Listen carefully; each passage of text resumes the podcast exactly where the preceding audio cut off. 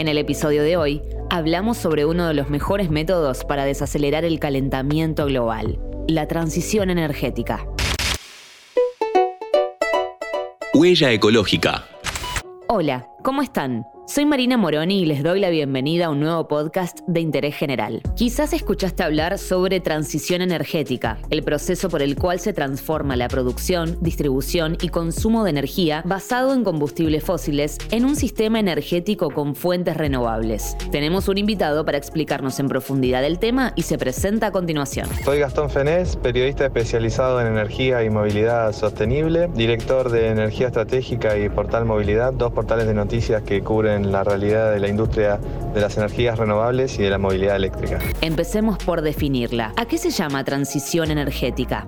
Transición energética hace referencia al proceso por el cual los países van analizando cómo pasar de una industria convencional, petrolera, que utiliza combustibles fósiles y contaminante, hacia tecnologías nuevas, limpias, como la energía solar, la energía eólica, el transporte sostenible, la movilidad eléctrica. Hace referencia al proceso por el cual los países van analizando según las particularidades de, de cada caso qué tecnologías implementar para ir descarbonizando las economías. Como decía recién Gastón, cada país es dueño de su transición. En América Latina y el Caribe se dan las mejores condiciones del mundo para producir energía solar y eólica. Según un informe de Energy Monitor, es tal el potencial de la región que para 2030 podría aumentar su capacidad de energías renovables en un 430% y son Chile, Colombia y Brasil los que tienen mayores planes en este sentido. Actualmente la gran mayoría de los países están avanzando en la transición energética, es decir, apostando por energías renovables, lanzando licitaciones, planes de promoción incentivos. Creo que hoy es una tendencia mundial que incluso los, los, países petroleros están avanzando en esa dirección, entendiendo que el cambio es inevitable, con lo cual creo que hay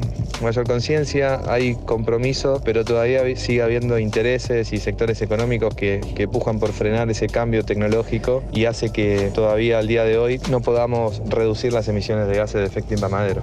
Ya sabemos sobre la región. Ahora hablemos sobre Argentina. Argentina está muy retrasada en lo que respecta al desarrollo de energías renovables comparado con otros países de la región, por caso Brasil, que está teniendo un desarrollo muy muy veloz muy, y muy, muy importante. En lo que es grandes centrales como parques eólicos o parques solares, hubo un desarrollo en los últimos años, pero se ha detenido en 2020, 2021, 2022 por la situación también macroeconómica, con lo cual el escenario es optimista en el sentido de que hay mucho potencial, tenemos el mejor viento, el top 3 del viento en el mundo en la Patagonia, tenemos el top 3 de, del potencial solar en el norte del país, hay un potencial hidroeléctrico todavía por, por explotar, biomasa y biogás eh, en toda la región centro derivado de, de la producción agropecuaria, es decir, que hay un potencial impresionante para desarrollar energías renovables, pero con solo tener buen recurso no alcanza, hacen falta políticas de largo plazo que den señales claras a, a la industria en cuanto a, a, a la inversión en energía renovable. ¿Por qué es fundamental moverse hacia las renovables?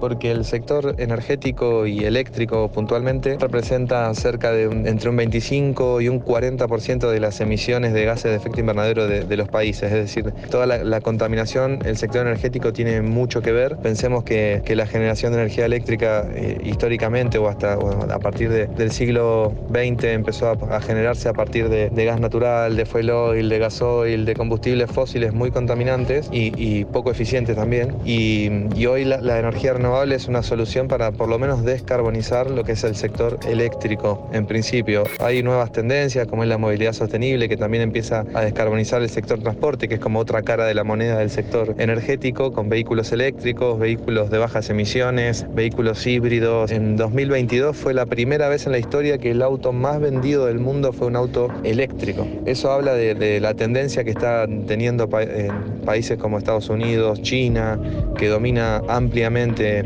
el rubro de, de, la movilidad sostenible y Europa sobre todo. En Latinoamérica todavía viene un poco retrasado y lo que es el sector transporte, que es muy similar al del sector energía, son dos sectores claves que si no se avanza rápidamente en la utilización de tecnologías limpias va a ser muy difícil poder revertir la curva del calentamiento global.